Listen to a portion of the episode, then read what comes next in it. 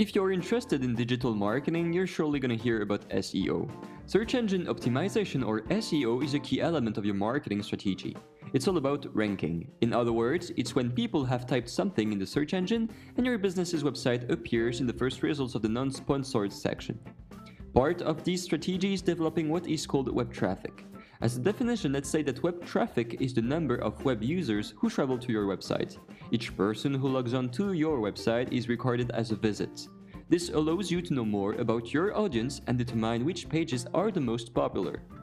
The logic behind is that you get traffic when you are ranked high, but to be ranked high, you need also to have traffic. So how could you develop your e-visibility when you just started?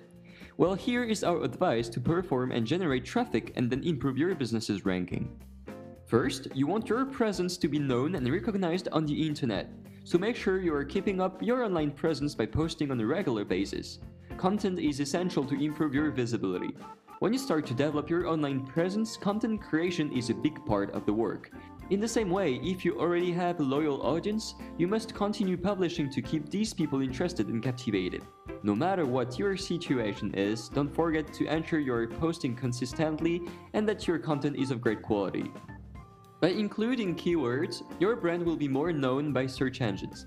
For example, if you have a business specialized in renewable energies, try to guess what keywords your potential client will type in order to find you. It could be wind turbine, solar panel, etc. By being more appealing, more people will be directed to your website, therefore increasing web traffic. How is this beneficial to you? Well, in a perfect situation, people that are directed to your website could be potential customers. Secondly, you should use social media. Your business can be supported by YouTube, social media platforms, and your website. Linking all your platforms together and posting regularly will generate traffic to your website. With engaging content on your social media pages, you will catch the attention of more people. They may be redirected to your website, so this is beneficial to your brand awareness.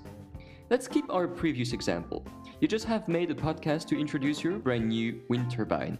This explanative video is going to be posted on your website. In addition, you can create a teaser announcing the launching of your new product and post it on social media platforms with the link of the full podcast.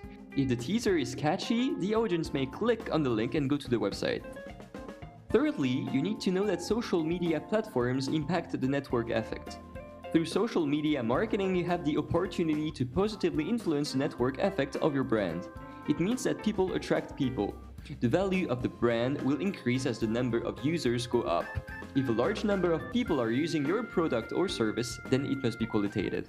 By creating content, your objective is to engage with your audience, share, like, comment on your posts. So if you publish a video interview, don't forget to mention the name of the interviewee. For example, one of our clients is a business advisor. He often makes podcasts of entrepreneur interviews. All these interviews are posted on his website with keywords and he mentions his guests. Now, when you search the name of one of the guests on Google, the website of the company is at least ranked at the third or fourth suggestion of Google. By being mentioned, the interviewee can share your video and then boost your audience. Lilicast offers you many ways to increase your web traffic and boost your SEO. First, you can easily collaborate with our text editor. You just have to invite people you are working with and your guests, and they will all be part of the work. By including your guests to the preparation, they will have access to the podcast video preparation and then will be able to share it on their own social media. This will help you to get more visibility and maybe grow your audience. Also, Lilicast helps you in having better visibility and ranking on the internet. The application generates an automatic description for your podcast. So thanks to the descriptive text, keywords will be found so you will have better visibility on podcast platforms.